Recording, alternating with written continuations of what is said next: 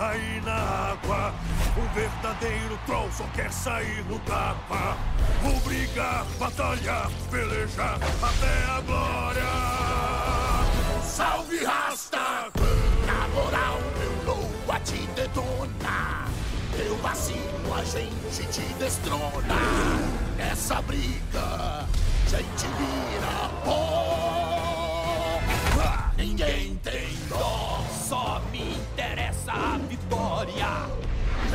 Vence entra pra história. Eu tô de pé, boto fé. Eu sou o rei dessa arena.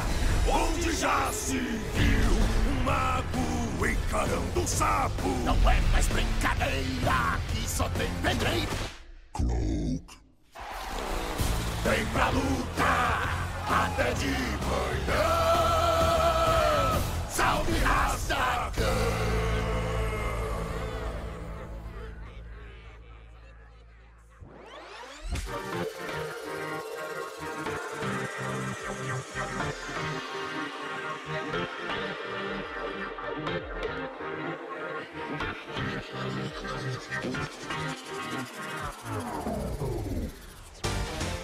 Bom dia, boa tarde, boa noite. Eu sou Hugo Perecim e está começando mais um episódio do Coração de Pedra, um podcast brasileiro de Hearthstone.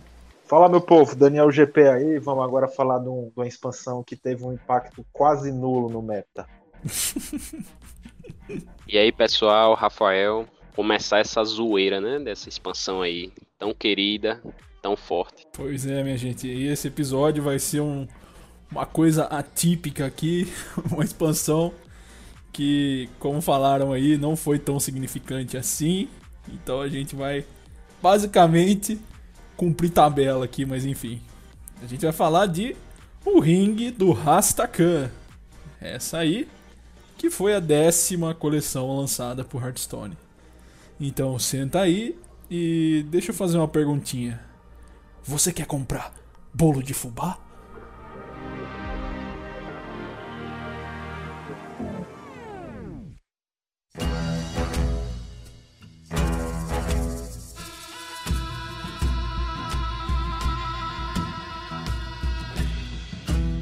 A expansão foi lançada no dia 4 de dezembro de 2018 para fechar com chave de bosta o ano do corvo e trouxe pro jogo 135 novos cards.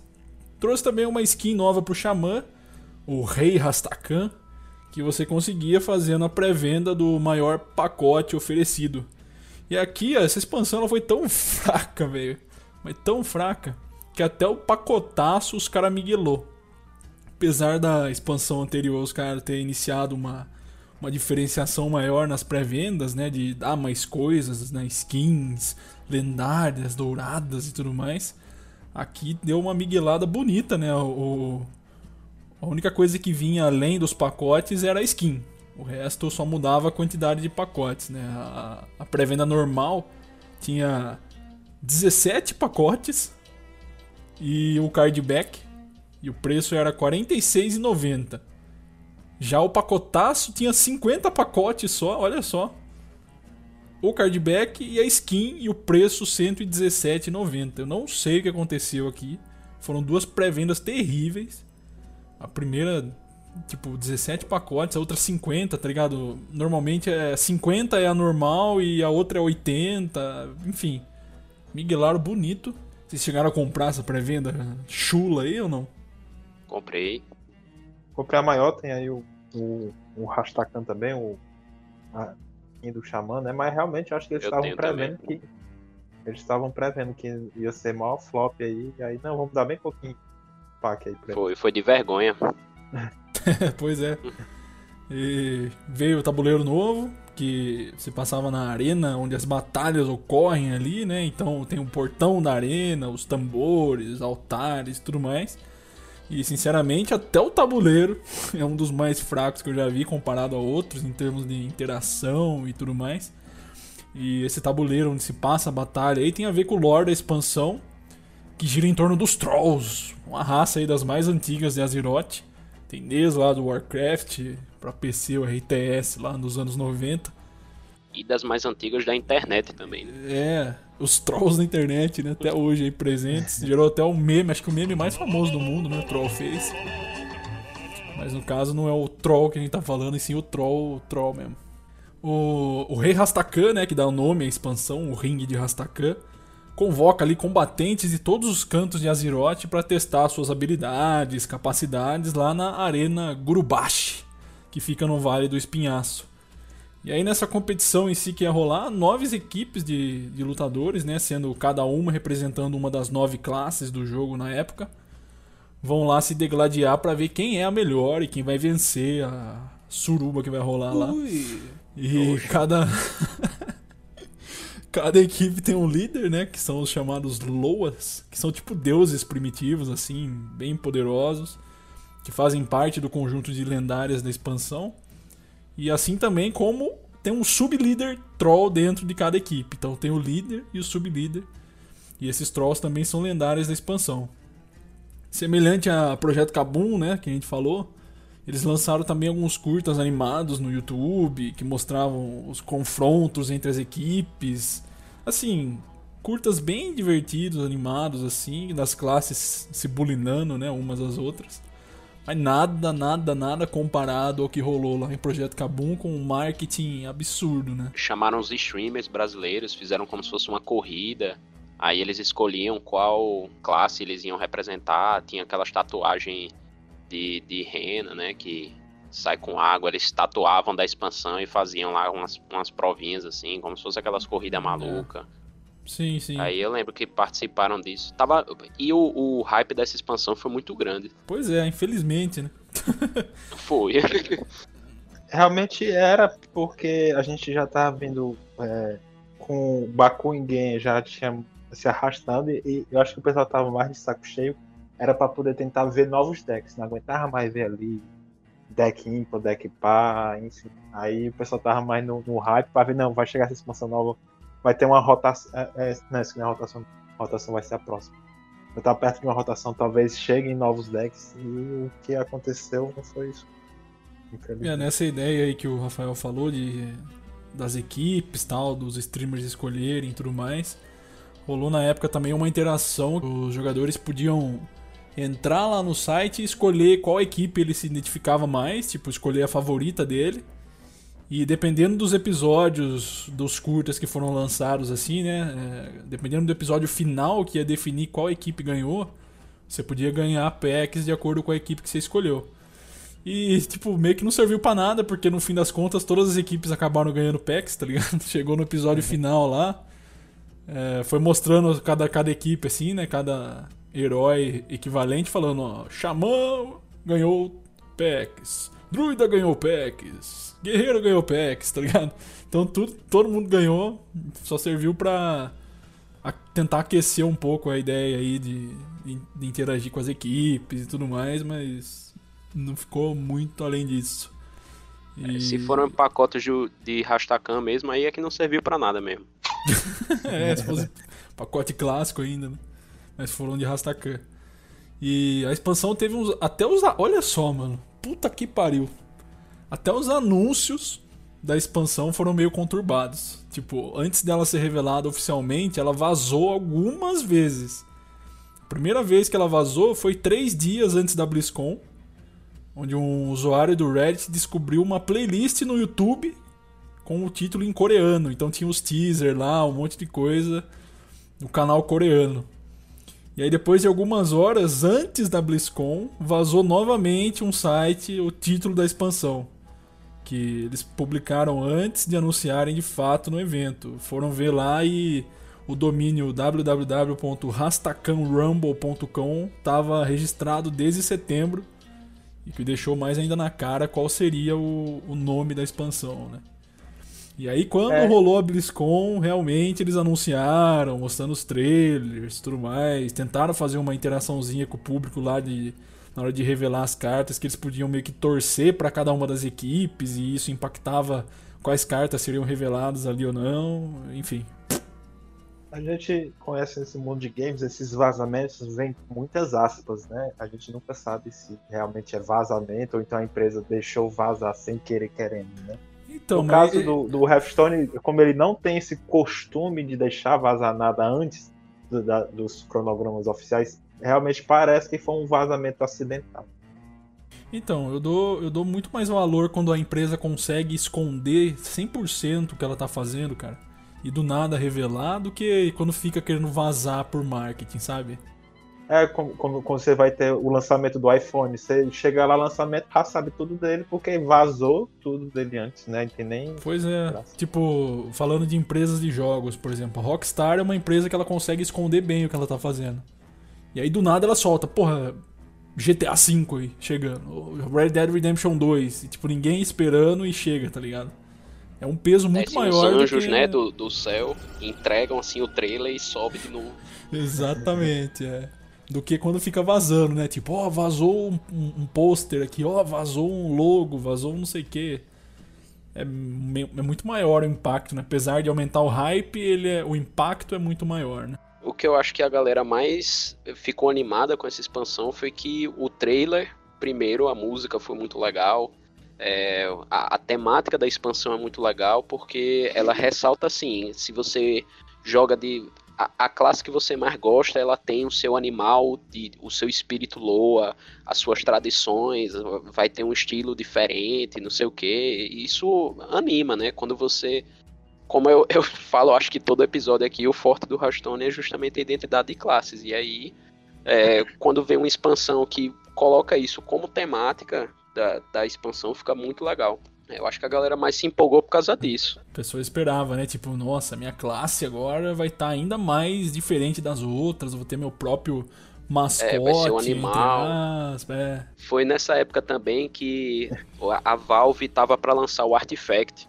E aí foi rolou altos memes assim do, do Artifact sendo lançado e sendo totalmente demolido pela, pelo ringue de Rastakhan com a Blizzard só anunciando. E, no- e no final os dois foram uma bosta, né?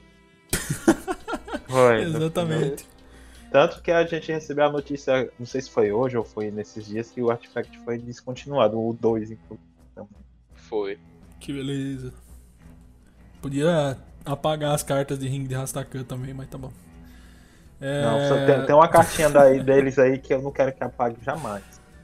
Depois do anúncio oficial lá, então, na BlizzCon, aí eles não revelaram todas as cartas, né, claro, e depois começou a soltar algumas outras cartas em posts e tudo mais.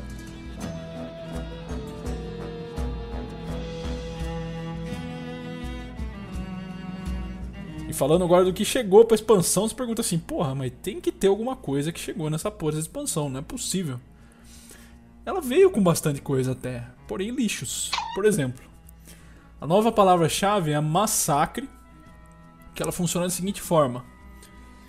Car- a carta que tem essa mecânica, ela ativa o efeito dela quando o dano que ela dá no alvo é acima da vida que ele tem. Então, por exemplo, tenho 5 de ataque. O alvo tem que ter no mínimo 4 de vida ali no máximo, né? 4 de vida. Pra que o meu 5 de ataque sobre um dano além da vida dele pra ativar o massacre. Então é pra simular aquela ideia de, de briga no ringue, os caras se arrebentando tal, massacre, um batendo no outro. Os trolls loucaços no ringue lá. Eles criaram essa mecânica justamente pra simular isso, tipo, os caras quebrando tudo, enfim. Então é E isso. um detalhe que esse dano ele precisa ser no seu turno. Ah, é, Ele não- exatamente. Isso. é um detalhe importante que confundiu muita gente na época. Se o cara atacar o seu lacaio e sobrar dano do seu lacaio em cima do dele, não, não vale. Você tem que atacar ele. O, o ataque tem que ser feito no seu turno. Ou feitiço. Realmente, bem lembrado. É uma, é uma ideia muito boa. É, é- é- era uma mecânica muito boa, que, mas ela foi porcamente aproveitada. Primeiro, porque os bônus que você ganhavam por, por, por causar o massacre ou eram muito lentos ou muito ruins, ou os dois juntos, né? Lentos e ruins. E acabava não valendo a pena você querer se aproveitar da mecânica de massacre. Você queria mesmo, não, vou usar aqui mesmo só para matar o, o bicho, mesmo sem massacrar para poder me livrar desse card. Aí é- é- é- foi tão balanceado, eles, eles, eles fizeram tão balanceado que acabou não valendo a pena. E a, a gente tá vendo o que, que tá acontecendo no Hearthstone, é que o Power Level ele vai crescendo muito, a gente vai chegar Pra mim, a, a, já já numa expansão, que é a expansão que teve, pra mim, o power level mais relevado, que foi o Despontar dos Dragões. E aí você, quando você pega os cards lá do Despontar dos Despertar dos Dragões e compara com o ringue Rastakan, vira uma piada de mau gosto o ringue de Rastakan, porque eles foram relativamente muito, foi tão balanceado que o power level foi lá embaixo, lá embaixo. E essa mecânica de, de, de massacrar é, é, é, o resumo do que é um power level baixo. Exato. Você não tem um bônus muito, um bônus muito bom por causar um massacre, então você nem usa. Eu concordo. É uma mecânica boa, mas que não, não aproveitaram direito. É, se tivessem. É igual o Inspirar, lá em, no grande torneio. Pronto. Não é uma mecânica ruim. Tanto é que lançaram depois cartas que tem efeitos como se fosse inspirar, né? Só não tem a palavra-chave inspirar, mas é toda vez que eu ativar o seu poder heróico e tal. E são boas. Mas era só. Só utilizaram muito mal mesmo. Sim, igual o Rafael falou aí só pra frisar, eu falei de ataque, mas também serve para feitiço, né? Sei lá, vamos supor, uma bola de fogo com massacre. Se você der 6 de dano no bicho que tem 5 de vida ou menos, vai sobrar massacre e vai ativar mais um efeito ali do, do feitiço. Além disso, chegaram também os cards Loas, né? Que a gente falou que são os deuses que representam as equipes. Normalmente eles possuem uma mecânica bem forte, assim, e, e diferenciada, né? Mas nada demais também, eles só foram colocados para justamente representar cada uma das equipes e, e é isso. A gente teve no total foi um Loa, né? Um, um, é como se fosse um animal sagrado para cada uma das classes.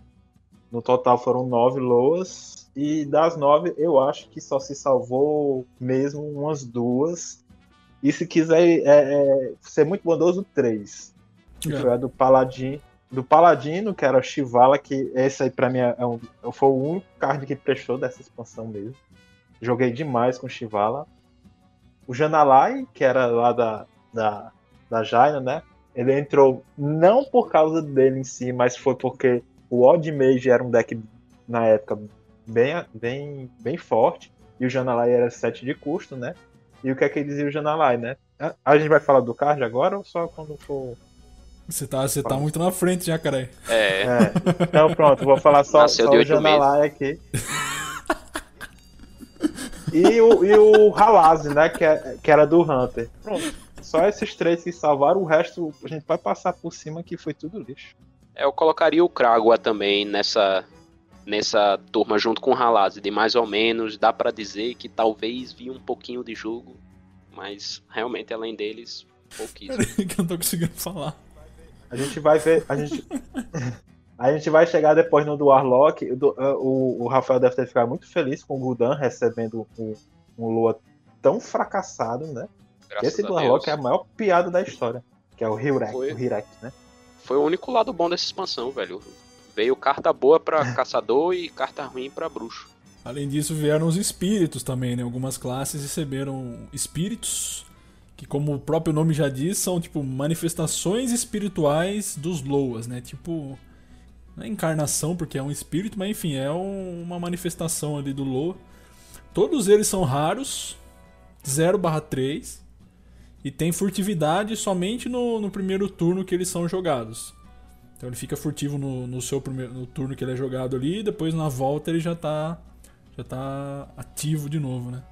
E normalmente o, os efeitos dele tem a ver com a mecânica dos seus respectivos Loas, né? Então, tipo, Loa, ele tem a mecânica de vamos supor, comprar um card, sei lá. O espírito vai ter também mecânica relacionada à compra de card e tudo mais.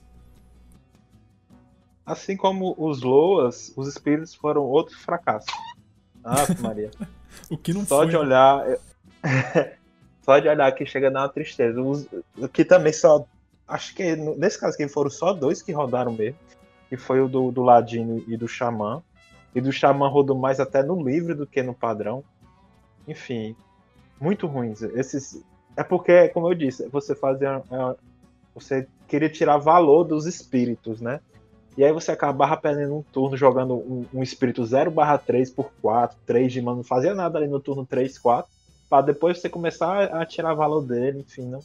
Muito ruim. Nossa. Exatamente.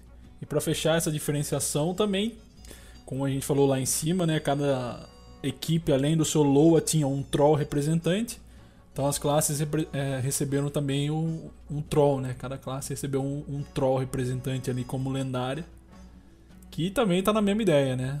Se for salvar, salva um ou dois no máximo. Com tudo que rolou nessa expansão.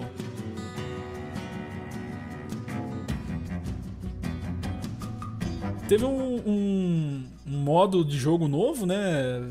Me incomoda muito esse esquema da Blizzard de toda expansão é, querer trazer um modo novo. Não hoje em dia, hoje em dia a tela tá dando uma diferenciada, mas nessa época, depois da primeira que surgiu lá em Kobolds, eu acho, todas as seguintes vieram mais ou menos na mesma ideia. E nove dias depois dessa expansão chegou o novo modo, que é o Sessão no Ring, né? E só pelo nome você já pode imaginar que é bem parecido com Sessão de Masmorra do Kobolds ou Caça aos Monstros de Bosque das Bruxas. O que de fato é mesmo, tipo, você começa escolhendo um santuário lá, né, que são cartas de custo zero que podem é, que tem uma classe que é correspondente a ela e um efeito bem interessante. Por exemplo, seus gritos de guerra são ativados mais duas vezes. No início do seu turno, roube um card do deck do oponente, ele custa dois a menos, por aí vai. E aí cada classe possui três santuários disponíveis, né, diferentes. E quando você escolhe um deles, automaticamente você se torna um lutador daquela classe em si. E a ideia então é você ir vencendo chefes que vão pertencendo às ou outras oito classes que sobraram, né? Diferente da que você escolheu. E diferente de Kobolds e Bosque das Bruxas, aqui não tem uma variedade de chefes, eles são sempre os mesmos, só que pertencentes a outras classes que não a que você escolheu. E é no mesmo esquema, vai lutando, vai escolhendo conjuntinho de carta para compor seu deck, vai escolhendo carta especial, que se chamaram de companheiros, né? Para entrar no deck, que são cartas um pouquinho mais poderosas ali. E assim vai, vai ganhando. E se você conseguir chegar no final, é, diferente do, do, dos outros modos que você tinha que conseguir com todos, né? Esse aqui você conseguindo uma vez só, pelo menos nisso elas, a Blizzard aliviou você conseguia o cardback comemorativo ali, não precisava ganhar com as nove classes. É isso, basicamente. É, eu acho importante dizer que, assim, não era um, um, modo de jogo novo, né? Era uma, uma aventura single player que a Blizzard lançava. Um conteúdo extra, adicional, single player que você jogava lá no modo aventura. Aliás, ainda pode jogar, né? Porque o modo de jogo hoje ganhou outra conotação, né? Com os outros modos, assim, o, o campo de batalha, o agora o mercenário sendo lançado. É, exato. Podemos cara, cate categorizar dessa forma. O que é single player não é um modo de jogo, e sim é um, uma aventura. É um modo single player. É, é, é e modos de jogo são PVP, né?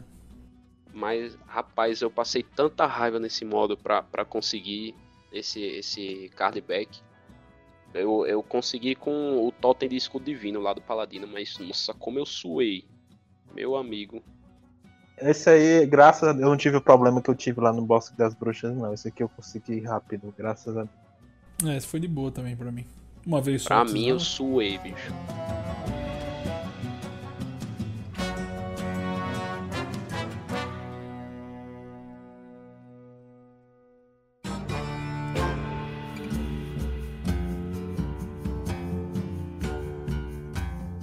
Bom, falar dessa introdução então, vamos passar agora para as tradicionais cartas de classe.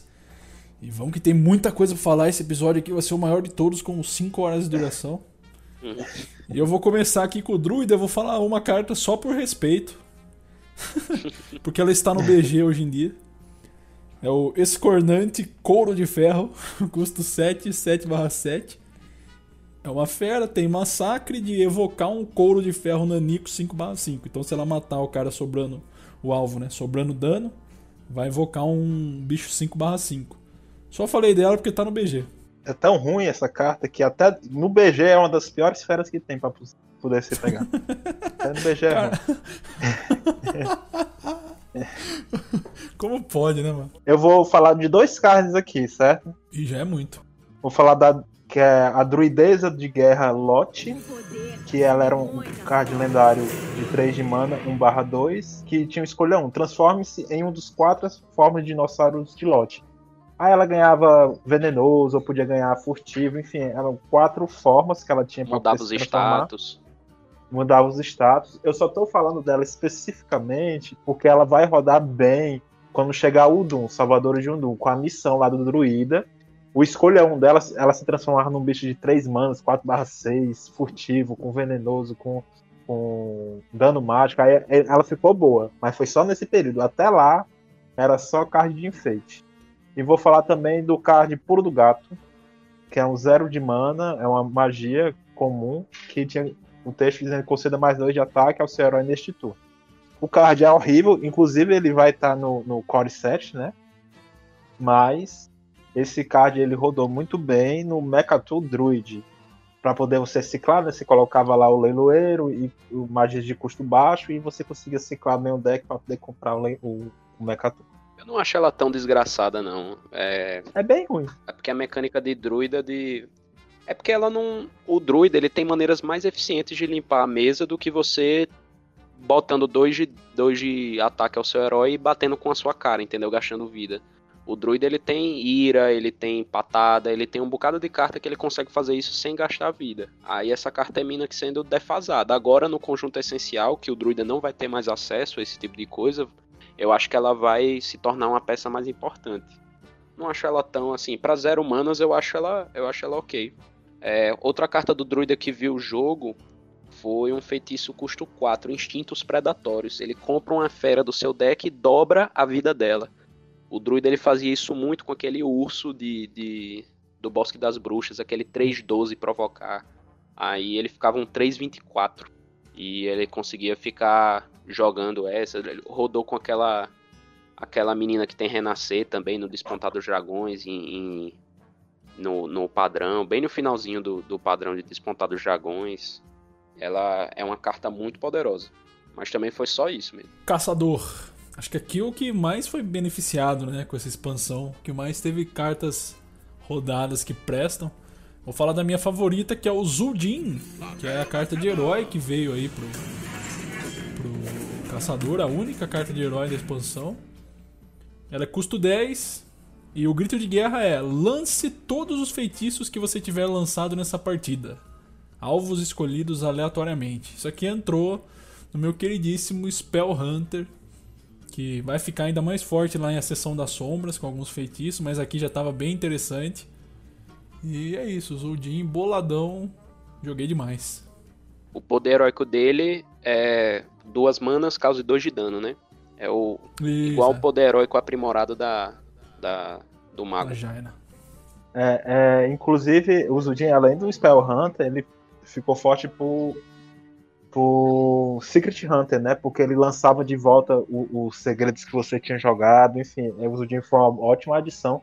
Isso aqui é, é um, um, caso clássico de card balanceado, né? O Zudin é um card muito bem balanceado. Ele custa 10 manas, ele tem um efeito muito bom, mas ele não é quebrado. É, ele é uma jogada de tempo muito forte, né? Você gasta 10 manas, para você gastar 10 manas, ele tem que ter um efeito sensacional. Aí ele realmente ele rejoga todas as, as cartas que você jogou, aí limpa a mesa do cara, você fica com a mesa gigante, tudo bufado, cheio de segredo. Mas também é só aquilo, né? Depois disso, ele não, ele não fica gerando valor infinito, ele não fica é, atrapalhando infinitamente o oponente, ele é realmente, a, eu acho que é a carta de herói mais balanceada também. É uma das minhas cartas favoritas de todos os tempos no, no jogo. A gente tem também um, um, um drop 1 muito bom que veio nessa expansão, rodou por muito tempo, que foi o Garratak. É uma fera, um mana 1 barra 1 comum, que tinha rapidez e grito de guerra, adicione um lince 1 barra 1 com rapidez à sua mão. Ela fazia trocas ali no começo do jogo, além de ser fera, ter sinergia com fera. E ainda gerava um cardzinho, um barrão para sua mão, que era importante pro, pro, pro Hunter poder é, conseguir trocar ali no começo do jogo. Sim. E vou falar só de mais um card, que era o chamado do mestre, que é um feitiço épico de 3 de mana, que dizia o seguinte: descubra um lacaio do seu deck. Se os três forem feras, compre todos. Esse, esse card aqui, muito forte. Você formava um deck de feras muito razoável. E, e, o Hunter sempre teve um probleminha de comprar carta, né? E agora com o chamado de, de mestre, e, e, a gente vai ver nas próximas expansões também o Hunter ganhando ferramentas boas de compra. Mas especificamente falando desse aqui do chamado de mestre, ele é fantástico. Três manas comprar três lacaios é muito bom. Tinha o um barulhinho, né? É, esse mesmo. Muito boa, muito boa. Adoro essa carta também. Vou falar do outro spell aqui dele que eu curti pra cacete, que é a flecha com isca. Custo 5, cause 3 de dano. E se for massacre, ela vai evocar um Demossauro 5/5. Então é um feitiço que você consegue remover alguma coisa ali causando 3 de dano. Ou dar dano direto, se você precisar. Porque é 3 de dano independente do alvo. E ainda se você matar o alvo com mais dano do que a vida, você invoca um bicho 5/5 ainda. Isso aqui no Spell Hunter, lindo demais. Ele rodou no Spell Hunter e no Secret Hunter também. Ela, no Spell Hunter, ela entrou no começo do meta, mas depois viram que ela só era um, um ataque flanqueante piorado. Aí pararam de rodar. Ela custava um a mais para talvez você conseguisse 5-5. Mas no meu Spell Hunter eu rodei até o final da expansão, até rotacionar Eu mesmo. também. Eu gostava muito Eu dessa também. carta. Principalmente do ponto de vista de, de lore, né? Ela é uma, é uma flecha com isca. Você tá mandando a flecha, dando a flechada no bicho e tem lá uma, uma carnezinha para que atrai o dinossauro, né? Pra ele chegar. Isso eu achei muito É, bom. tinha a animaçãozinha, né? Tinha a flechinha com, a, com o bifezinho na ponta. É. Outra carta de caçador muito boa que, que rodou nesse tempo foi o Machado do Caça-Cabeças. Era uma arma custo 2, 2 barra 2, e o grito de guerra dela, se você controlar uma fera, receba mais um de durabilidade. Ela foi extremamente importante ser lançada junto do Garra Ataque, daquela ferazinha 1 barra 1 que o, o Daniel comentou, porque elas combavam muito bem juntas.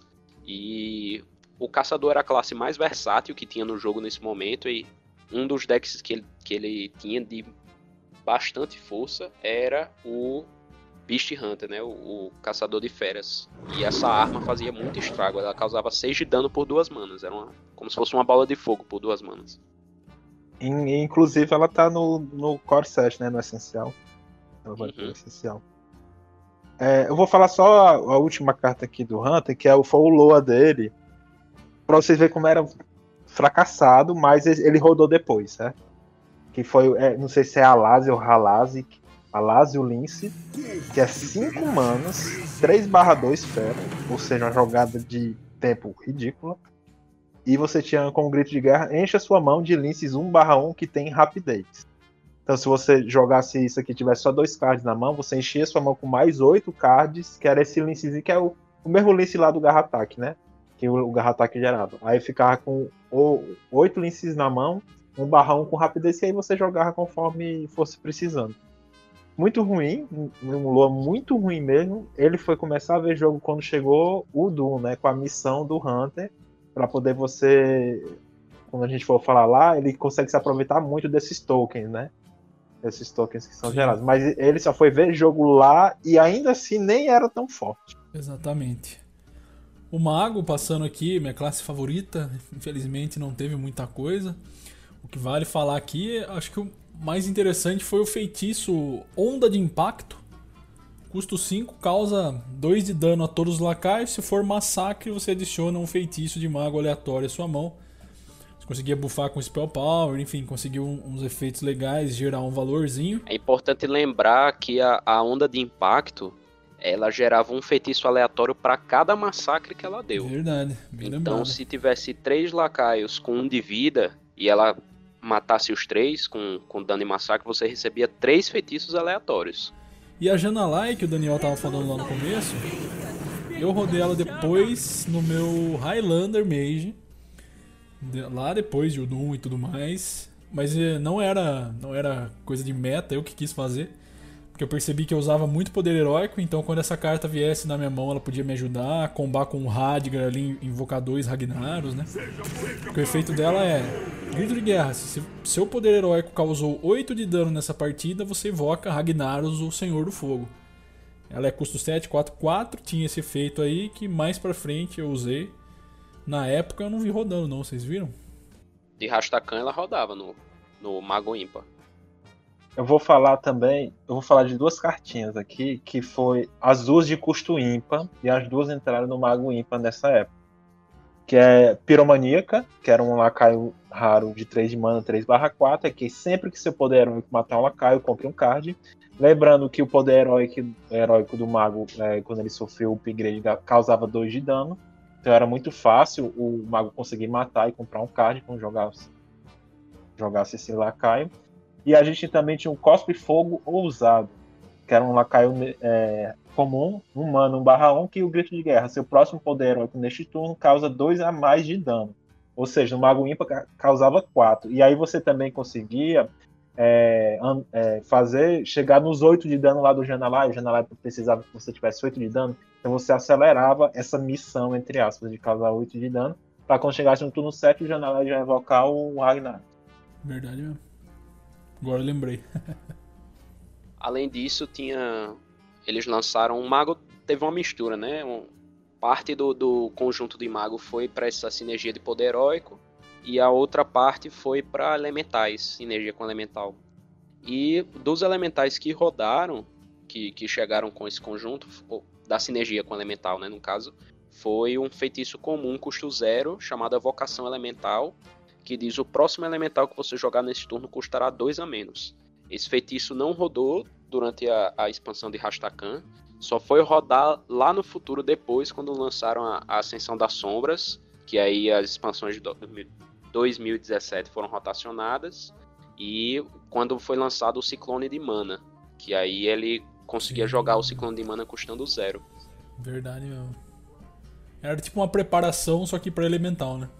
Isso, e exatamente. O, o, pessoal usava esse também, Rafa, essa evocação elemental, para descer o gigante da montanha. É verdade, bem lembrado. Nessa época aí que você tá falando, é, tinha gente que rodava também o, rodava junto com o gigante da montanha. Aí você não tivesse o ciclone de mano para jogar, aí você dava o desconto no, no gigante da montanha e descia ele ali mais cedo. Verdade, bem lembrado.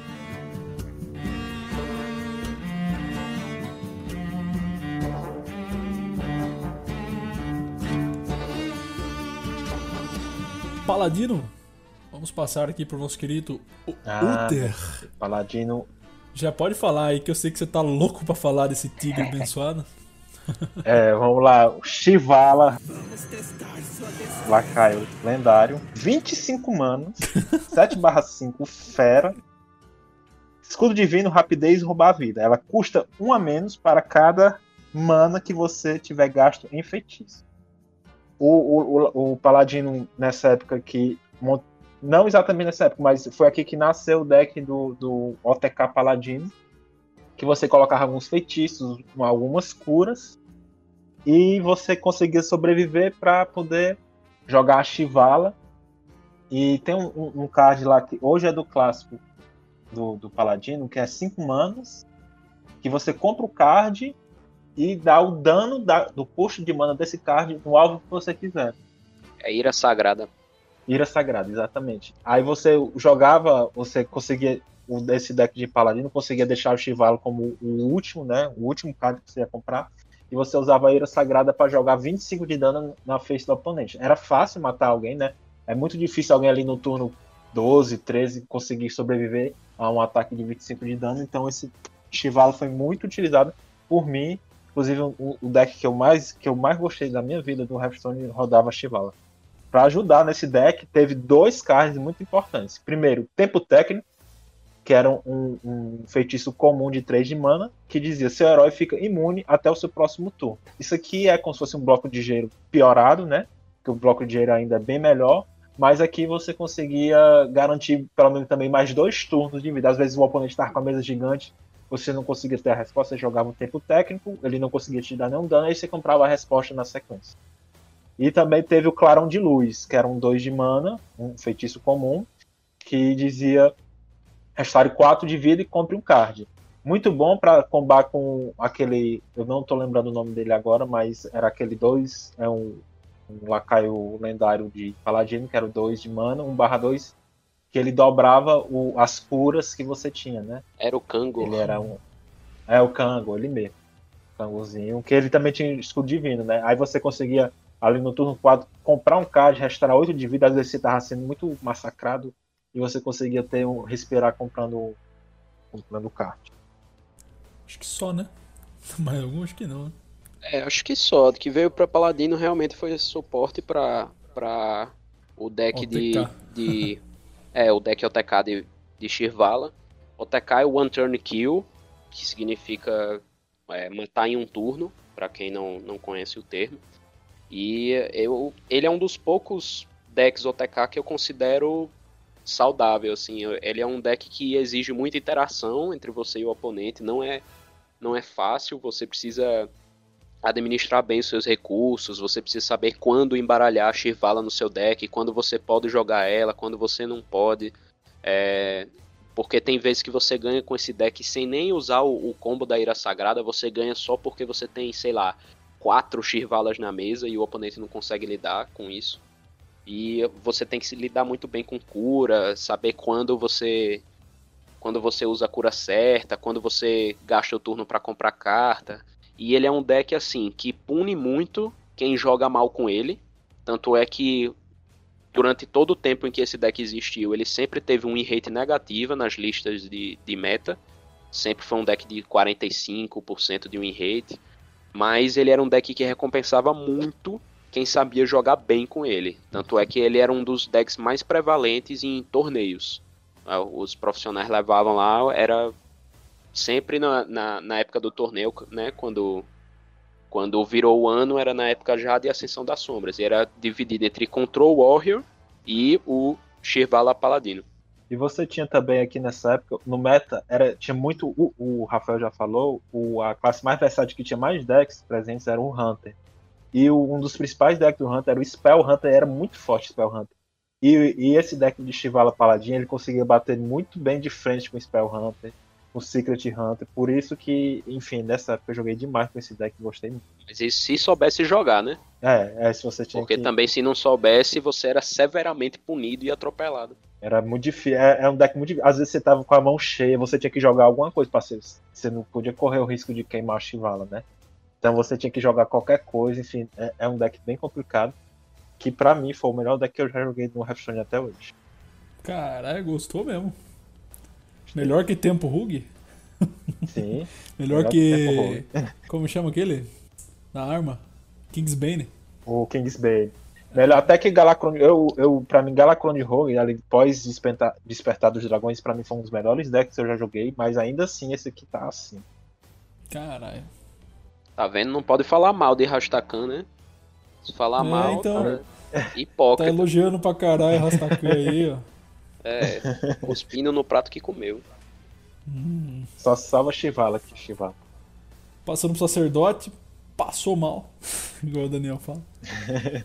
é, eu vou citar aqui o horror da tumba. Eu me lembro vagamente de ver esse cara entrando em alguns decks aí.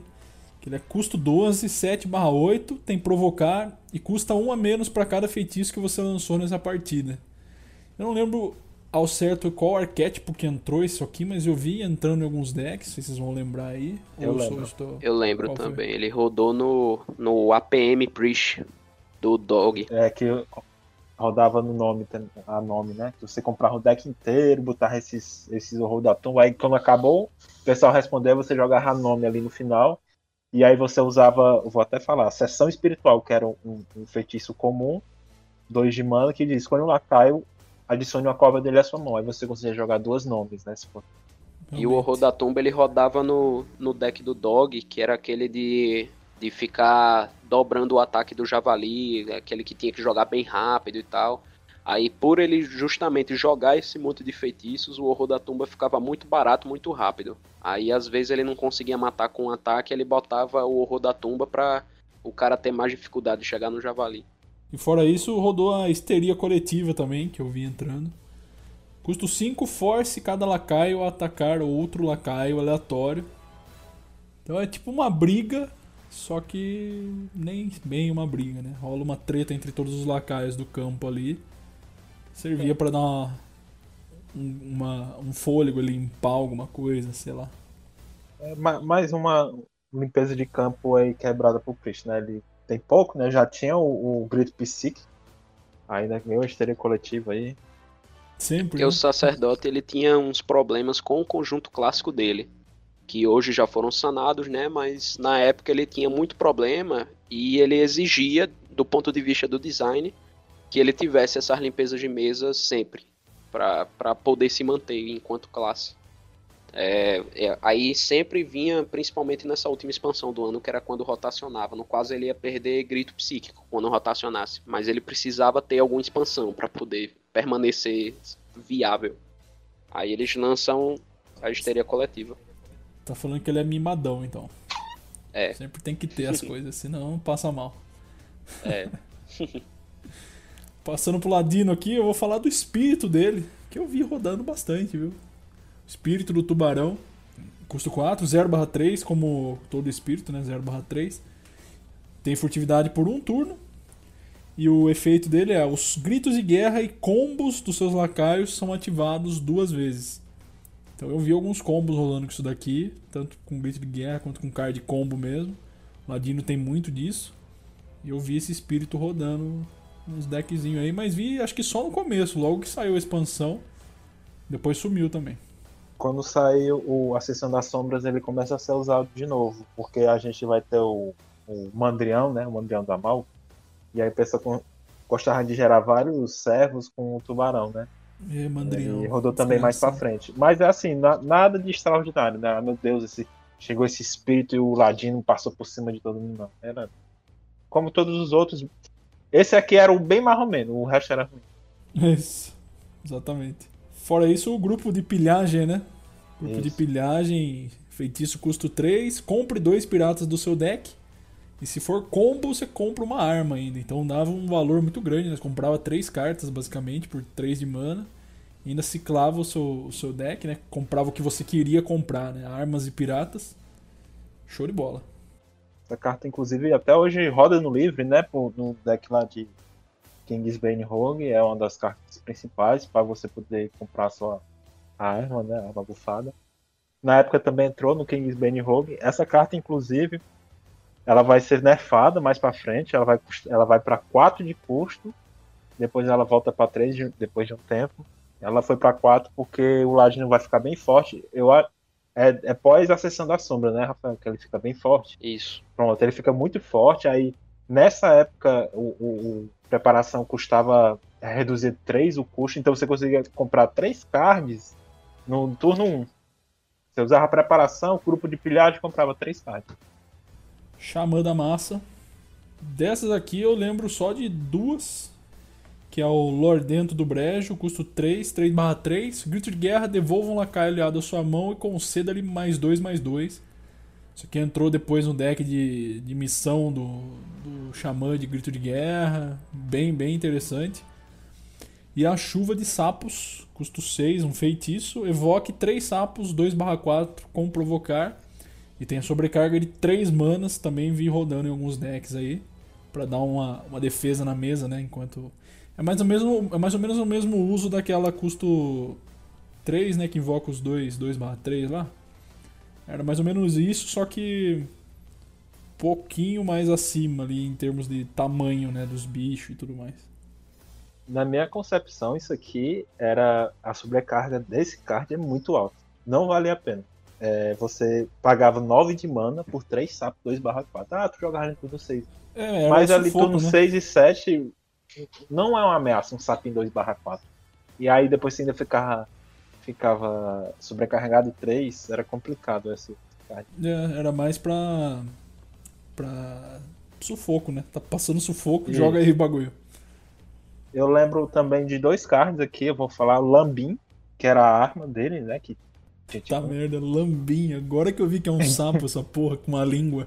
Aí era 2 de mana, 1 barra 3 raro, que ele tem mais 2 de ataque enquanto você tiver cristais de mana sobrecarregado. É um, é um card bem forte, entrou no, no, num deck agressivo de Xamã, não, não no padrão, mas no livre. Tinha um deck agressivo que rodava, que você utilizava muita carta de sobrecarga.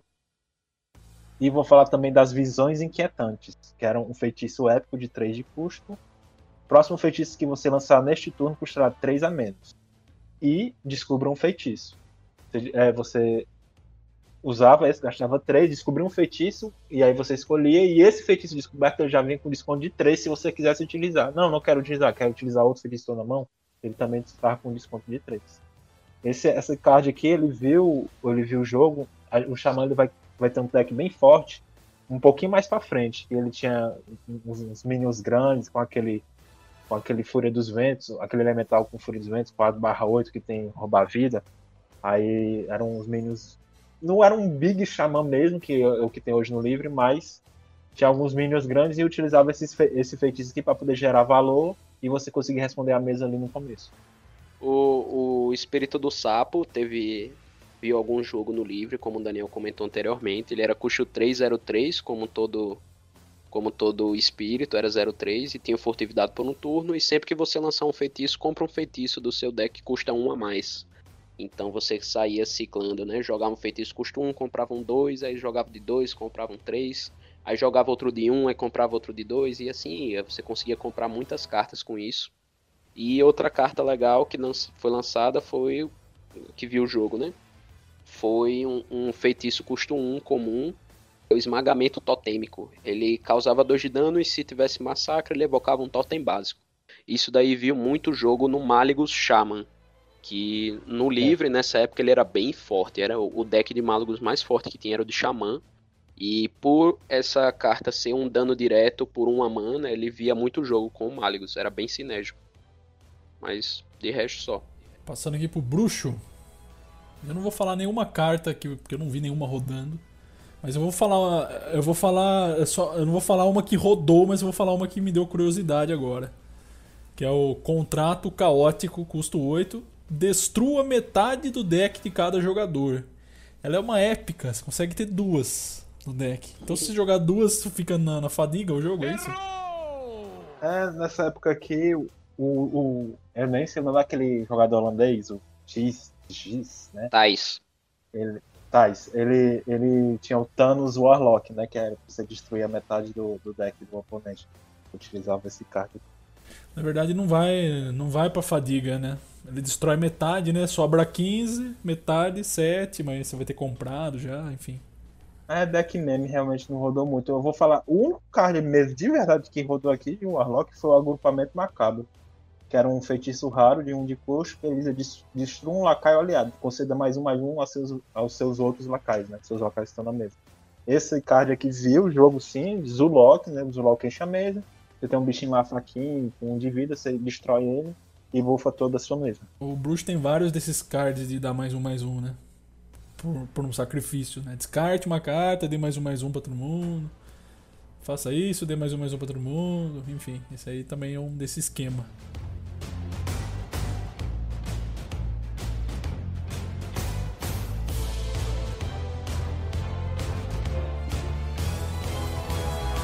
Guerreiro, eu vou falar do Loa dele, acho que foi o um dos que eu vi rodando, que é Akali ou Rinoceronte. Custo 8, 5/5, tem rapidez e tem massacre. Se massacrar, você vai comprar um lacaio com rapidez do seu deck e vai dar mais 5 mais 5 para ele. Esse aqui eu vi rodando, hein? Eu vi só em deck meme. Pois é, eu vi no Concede Warrior, você jogava e perdia com esse deck, porque.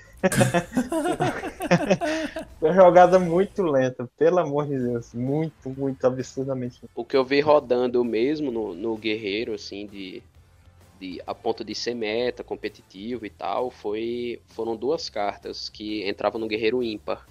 Era Lanceiro Fumocardo custo 3, 3, 2 e o grito de guerra, se você tiver um dragão na mão, você destruía um lacaio inimigo ferido. Era o mesmo efeito do, do executar, né? Se tivesse um dragão na mão. E um custo 5, 5, 5, um dragão, que chamava Dra Draco Escama Brasa. E o grito de guerra dele, se você tiver um dragão na mão, receba mais 5 de armadura. Eram, eram cartas que entravam no guerreiro ímpar, para gerar mais valor.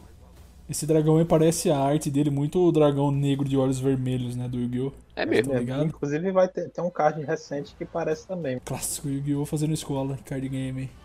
Eles tentaram lançar um arquétipo de dragão, né, pro guerreiro e tal, mas sei lá. Ah, lembra, eu vou falar só num, num card aqui que ele teve um polêmica entre aspas na época, né, que é, o, é o card o outro lendário, né, que era um 4 manos, 4/3 que ele tinha como grid de guerra, copie todos os dragões da sua mão. Teoricamente você teria uma jogada de valor muito boa. Só que esse card ele foi, ele foi indicado como sendo 3, se eu não me engano, era 5 mana, 5 barra 4, ou era 3 mana, 3 barra 3. Apareceu desse jeito, depois a Blizzard corrigiu para 4 manas, 4 barra 3. Tanto que o pessoal, quando viu o card, ah, isso aqui dá pra entrar no Guerreiro Ímpar e tal. Só que ele deu ajeitado pra 4 manas, 4 barra 3 e não deu mais pra ir pro Guerreiro Ímpar. Toma! fora do guerreiro ímpar, né? O, o guerreiro nessa época se resumia a ímpar. Mas tinha umas tentativas de rodar guerreiro controle, guerreiro Highlander e tal. E outras cartas que rodavam eram Feitiço Custo 2, Rugido do Dragão. Ele adicionava dois dragões aleatórios à sua mão, servia para pegar mais valor. E uma arma custo 6 chamada Soul 3. Ela era uma arma 4-4, 4 de ataque, 4 de durabilidade. E tinha massacre e você pode atacar de novo. Então servia para sair limpando a mesa assim, batendo e, em um monte de Putaço, lacaio e né? tal. Putaço, porque ele tomava É, dano, cara, ele saía putaço, né? pistolado mesmo. tancando tudo com a cara.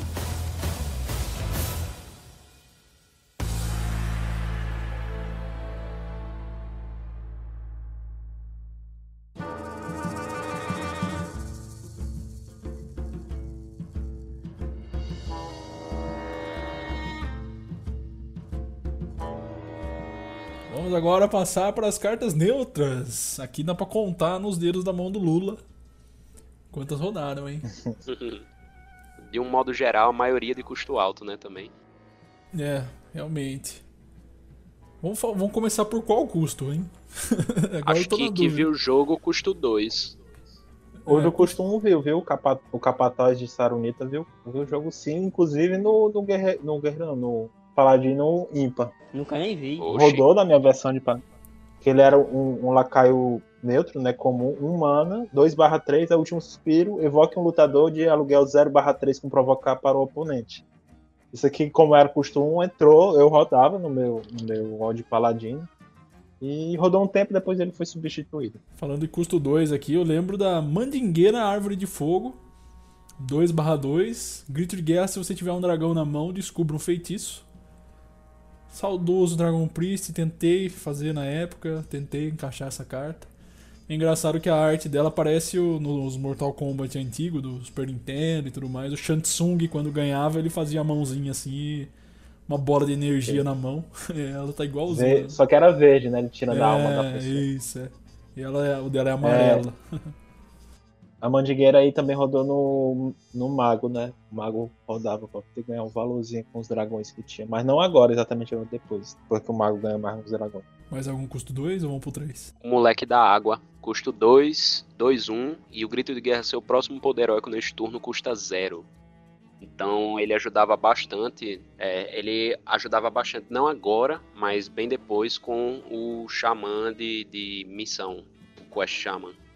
Aí ele, ele ajudava a ficar mais fácil de usar o poder heróico e gritos de guerra poderosos. Eu vou falar também de dois outros custo 2, certo? Que era a Mo- a Morde Calcanhar Sacana, né? O nome bem sacana. São dois de mana, 2 barra 1 comum, que tinha roubar vida e grito de guerra, cause 1 de dano. Isso aqui hoje, inclusive, esse cara tá rodando lá no livre, por causa do, do, do Pen Warlock, né? Que é o bruxo da dor. Você fica se causando dano, enfim. E na época rodava também pra, no, no Mechatum Warlock, né?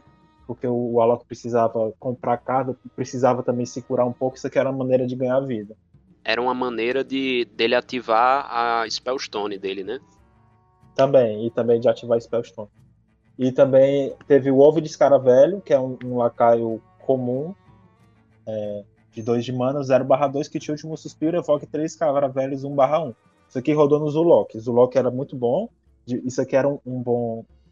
Não exatamente agora, mas depois, quando chegar a Sessão da Sombra com o Ser, o Warlock vai ganhar um card bom que pra ele destrói um, um, um lacaio inimigo e gera servos. Aí você, esse aqui era um bom alvo, o Zulok. Verdade. Inclusive, o- o Zulok lá na frente, ele, ele vai ganhar a versão Highlander Zulok, que rodava esse ovinho aí. Custo 3 eu vou falar do Competidor Mascarado, 2/4. Grito de guerra: se você controlar um segredo, lance um segredo do seu deck. Então eu entrava aí nos decks Secrets do Muito bagulho. bom. Principalmente Secret Hunter. Curva É. perfeita de Secret Hunter. Jogava um segredo no, no turno 2, turno 3 eu jogava o competidor mascarado. Exatamente. Delícia de carta. Custo 4, eu vou falar do Murloc, Gosta Pina.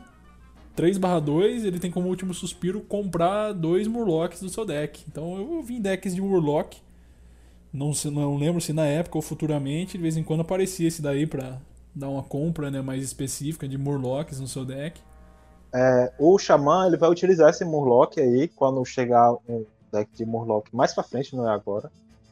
É, esse Murloc ele vê jogo também no, no Milrogue, né? No livre, para você poder comprar um oráculo. E eu rodei também do meu deck que eu tinha de Xamã no livre com o Morlock Xamã, né? Eu rodava esse, esse Morlock porque precisava de compra de cartas, só que aí depois ele perdeu espaço para outros cards. 5, eu vou falar dele. O antigo campeão.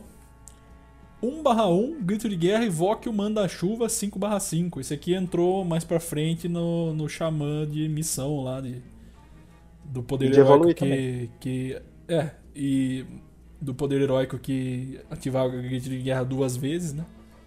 Então ficava 2 5/5 na mesa e um 1/1. Vou falar também de um outro, um do outro custo 5 que ele entrou para poder cauterar o Paladino Ímpar.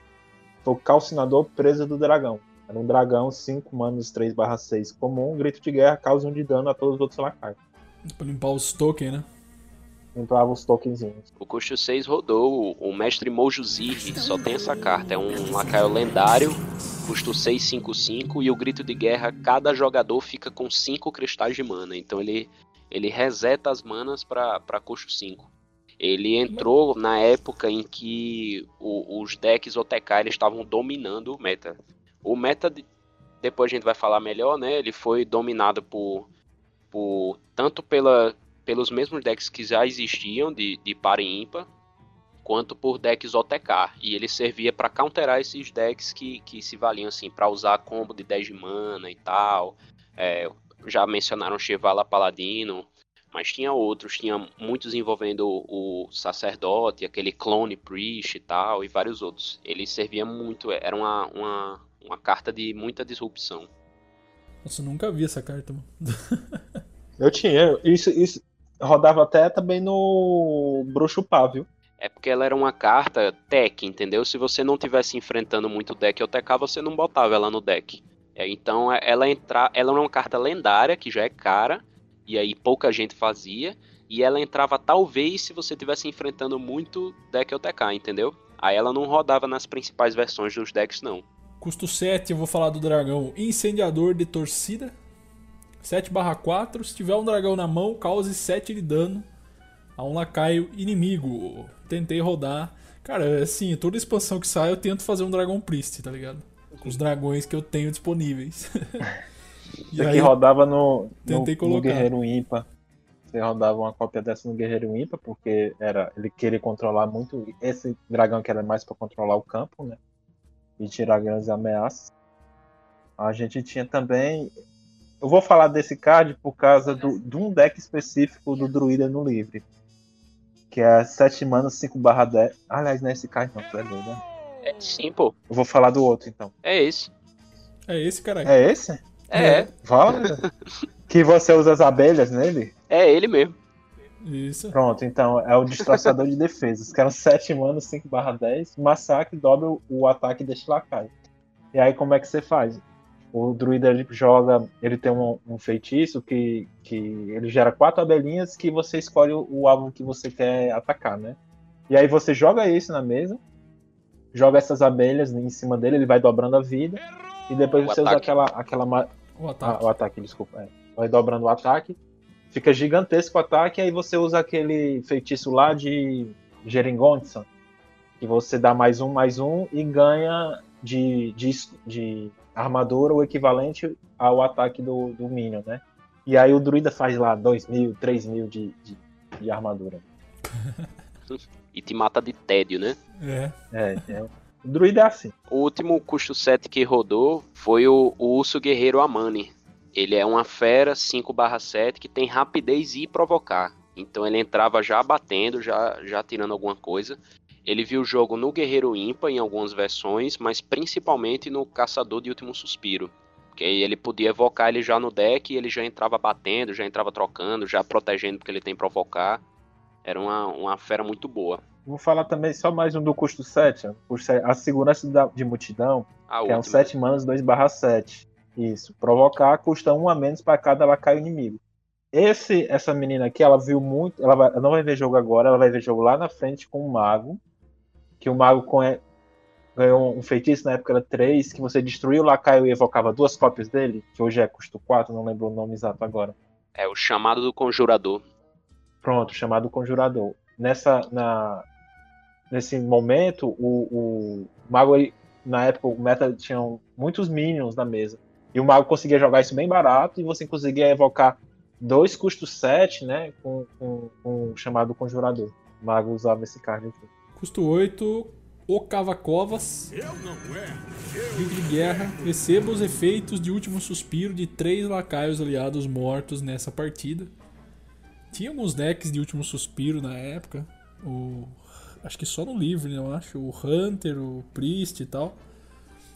E ele é 8/5. Então talvez desse pra encaixar. Tô chutando porque eu não vi, vocês viram? deck meme. Isso, deck meme. Tinha um deck lá que era o, Paladino Infinito, né? Que você nunca nunca comprava, nunca entrava na, na fadiga, porque ele ia toda hora entrando de volta pro deck. Mas só o deck meme. Usa inclusive uma carta comum de Rastakan também. Que o último suspiro é embaralhar o lacaio de volta no deck com todos os, os buffs que ele recebeu. E aí o Cavalcovas ficava com mil últimos suspiros e ficava gigante. É um, é um deck legal para se divertir assim, mas bem, bem meme. Não tem força competitiva não. E no custo 8 também tinha o 2/14, o Impositor Machog, que ele tinha provocar escudo divino. Quem usou ele aqui? Nosso querido Anduin. Dobra, dobra. Ficava usando isso aqui naquele deckzinho lá do, dos clones, de ressuscitar. Ele gostava muito desse lacaio aqui. Na verdade, ele via jogo no, no Wall Priest, né? Isso, é chamado Wall Priest. Wall Priest. Sacerdote Muralha. Que aí também, em alguns, até rodava o combo de dobra-dobra por causa da vida dele. Exatamente. Mas era um lacaio, era um deck de provocar. Se baseava em ter um monte de, de lacaio de provocar. Por isso que o nome é Wall, de muralha, né? Na época até o povo mangava do Trump. é verdade. Trump Priest.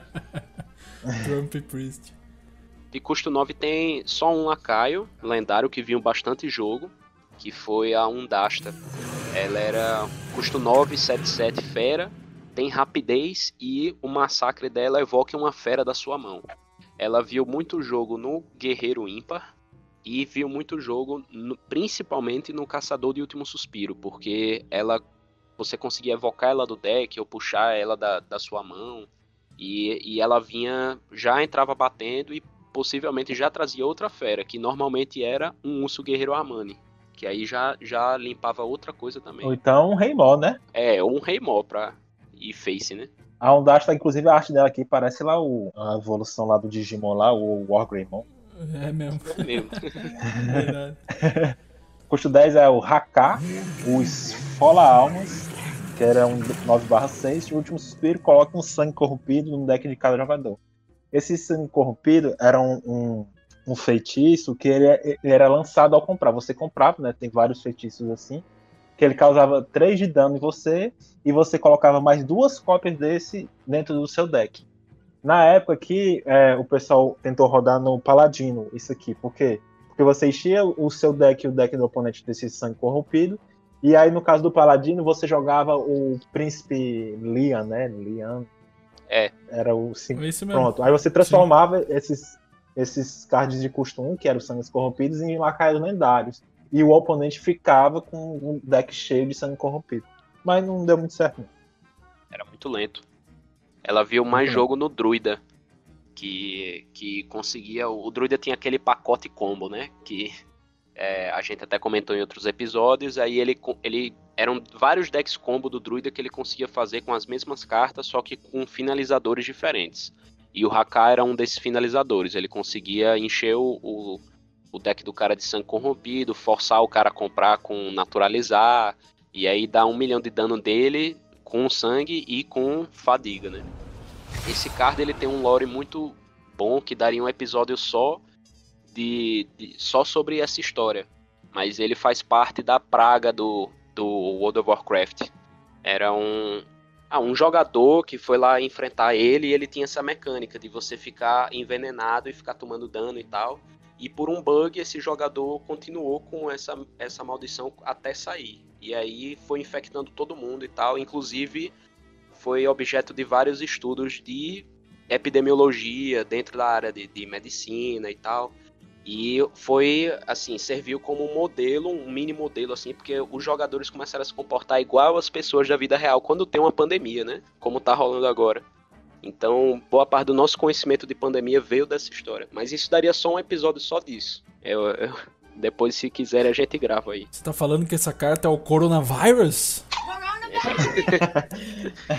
Inclusive tem um, um cardback que é isso, né? Que é o coronavírus, é aquele vermelhinho com azul que você, se você tiver com esse cardback e jogar com alguém que não tem, você passa esse cardback para outra pessoa, como se fosse o coronavírus. Esse, esse coronavírus tá entre nós desde sempre, né? Nunca vimos. Agora fodeu.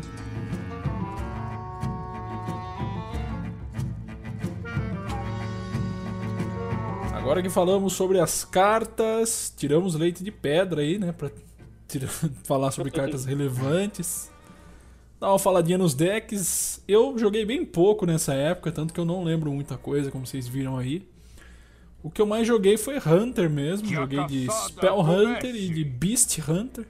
Foram os meus dois principais decks no, na época dessa expansão aí. O Spell Hunter dispensa comentários, né? Ele já vinha tomando corpo há um bom tempo, né? Acho que desde um Goro, se eu não me engano. Desde Kobolds. É Kobolds? É, uma das duas. Quando né? lançou a arma lendária. Vem tomando corpo, vem adquirindo novas cartas e aqui adquiriu o Zuldin, que foi muito interessante. Em A Sessão das Sombras vai adquirir mais alguns feitiços interessantes lá, Manticora e tudo mais. E o Beast Hunter também, eu sempre o paralelo ao Dragon Priest ali, o deck de fera de, de Hunter eu sempre tentei montar também durante as expansões aí.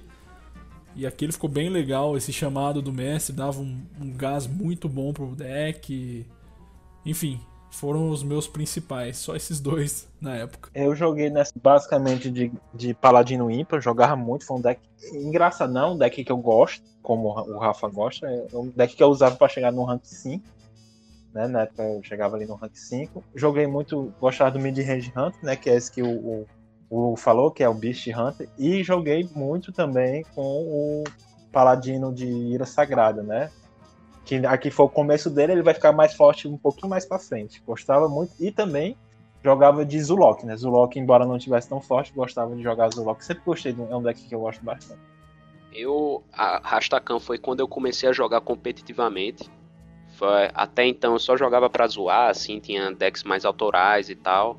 E eu, eu joguei com muitos decks aqui. Eu joguei com três decks de quatro do, do Caçador, né? Na, época Caçador tinha quatro decks bem diferentes e, e os quatro bem fortes.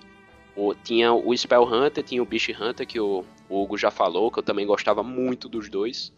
E tinha o, o o Caçador de Último Suspiro, que era bem forte e, assim, era, era um dos decks mais opressores que tinha. Esse, no geral, Rastakan foi um meta bastante de, de late game, né? Era, era um meta de você sobreviver e você conseguir gerar muito mais valor que o seu oponente. Não era um meta de tempo, de agressivo, como a gente tem hoje. E o, o late game do, do Caçador de, de Último Suspiro era fenomenal, assim, era muito legal de, de jogar, era, era um, um, estilo, um deck de Hunter de controle, era muito bom. E o, outro deck que surgiu depois, né, assim, ele surgiu já pro final da expansão, foi o Caçador de Segredos, o Secret Hunter. Esse eu não joguei, mas ele foi, assim, foi uma força importante no meta. Ele surgiu do nada e, e foi pra Tier 1 e permaneceu até rotacionar mesmo, era um deck muito forte. Também joguei muito de Paladino ímpar. Caralho, jogou pra caralho. Inclusive, tu falando do, do, do guerreiro. Tu, tu foi falar do, do Caçador de Segredos. Ele foi. Eu peguei. Foi a segunda vez que eu peguei lenda. Foi usando esse Caçador de Segredos que ficou realmente muito forte. Antes dele rotacionar, para mim era um deck extremamente bem curvado, bem opressor. Era difícil a pessoa conseguir responder. Enfim. O Caçador de Segredos ele fica realmente muito forte um pouquinho mais pra frente. Outro deck que eu joguei muito, como o Daniel comentou antes, foi o, o Paladino Ímpar. É um deck que eu gosto muito. Não é um deck saudável, né? É um deck muito tóxico. Mas se eu pudesse, se tivesse uma votação assim para excluir a Baco do jogo, eu votaria sim, mesmo que custasse um deck que eu gosto muito, mas é, é o necessário. E eu, o, o deck, ele foi responsável pela maioria das minhas vitórias de Paladino, se não todas. Foram perto de 400 vitórias de Paladino que eu tenho hoje, quase todas de Paladino Impa, que eu jogo até hoje no modo livre, foi responsável pelo meu primeiro lenda também. Um deck que eu gosto bastante, um deck mais agressivo que eu já joguei. E também joguei com um deck autoral meu, o, o Dragon Priest com, com dobra-dobra. Esse o Hugo iria gostar de ter jogado com ele. Olha. Era um deck muito, muito forte nesse meta, porque o, o meta era composto de Control Priest e é, Clone Priest, né, de OTK. Aí você, como tá jogando com esse deck off-meta total, ninguém esperava que viesse um combo de dobra-dobra do nada. Aí era, era bem fácil de surpreender os oponentes e matar assim de uma vez, era, era muito forte. Eu, eu cheguei no rank 2, é, na metade do rank 2 mais ou menos. Aí o mês acabou e o deck rotacionou no outro mês, e infelizmente eu não tive como, como pegar. Mas foi um deck assim, eu saí do rank 5, 0 estrelas, até o rank 3, quatro estrelas sem perder, invicto. Porra, aí sim. E partidas assim, super variadas, com os mais diversos decks. Era um deck muito, muito forte que ninguém tava jogando. E eu fui, fui sair varrendo, mas infelizmente chegou no rank 2, eu comecei a pegar uma galera mais, mais experiente, fui. Ficou mais meio a meio, eu tava conseguindo subir, mas bem mais devagar. E aí não. Não, não deu, o mês virou.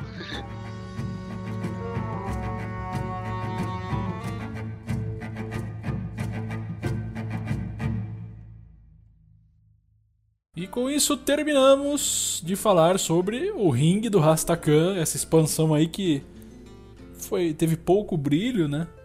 Mas enfim, dá pra tirar ali umas 5 cartas que foram usadas.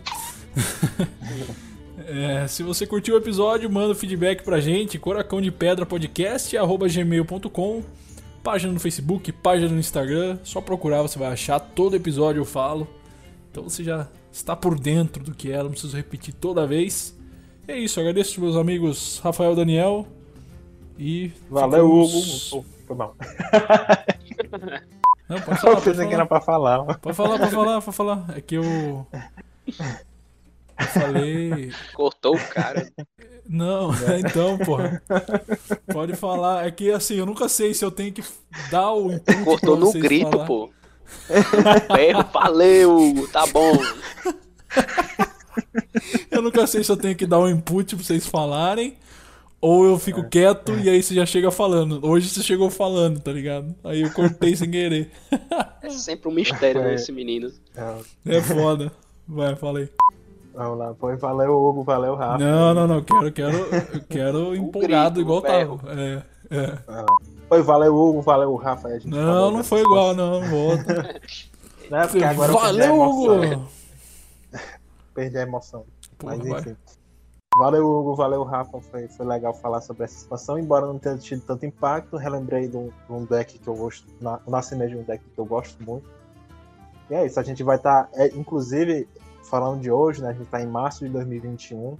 Essa é a última expansão que a gente vai falar do livro, né? A próxima, teoricamente, seria do padrão se a gente gravar, né, antes de, de rotacionar. É sempre um prazer conversar com vocês aqui sobre, sobre Hearthstone. É, essa expansão, mesmo sendo essa bostinha, ela, ela representa, traz muitas boas lembranças de muitos jogos assim que eu tive inesquecíveis, porque foi quando eu comecei a jogar de verdade o jogo, com Dex Meta, com pra, pra pegar lenda mesmo, pegar rank alto, enfim. É, tenho boas lembranças dessa expansão, mesmo ela, não, ela sendo tão ruim. E valeu, como eu disse, sempre um prazer conversar com vocês aqui, com a galera aí ouvindo a gente. Show de bola. Então, não percam o próximo episódio, que a gente vai falar de uma expansão que eu gosto muito, uma das minhas favoritas, que é Ascensão das Sombras.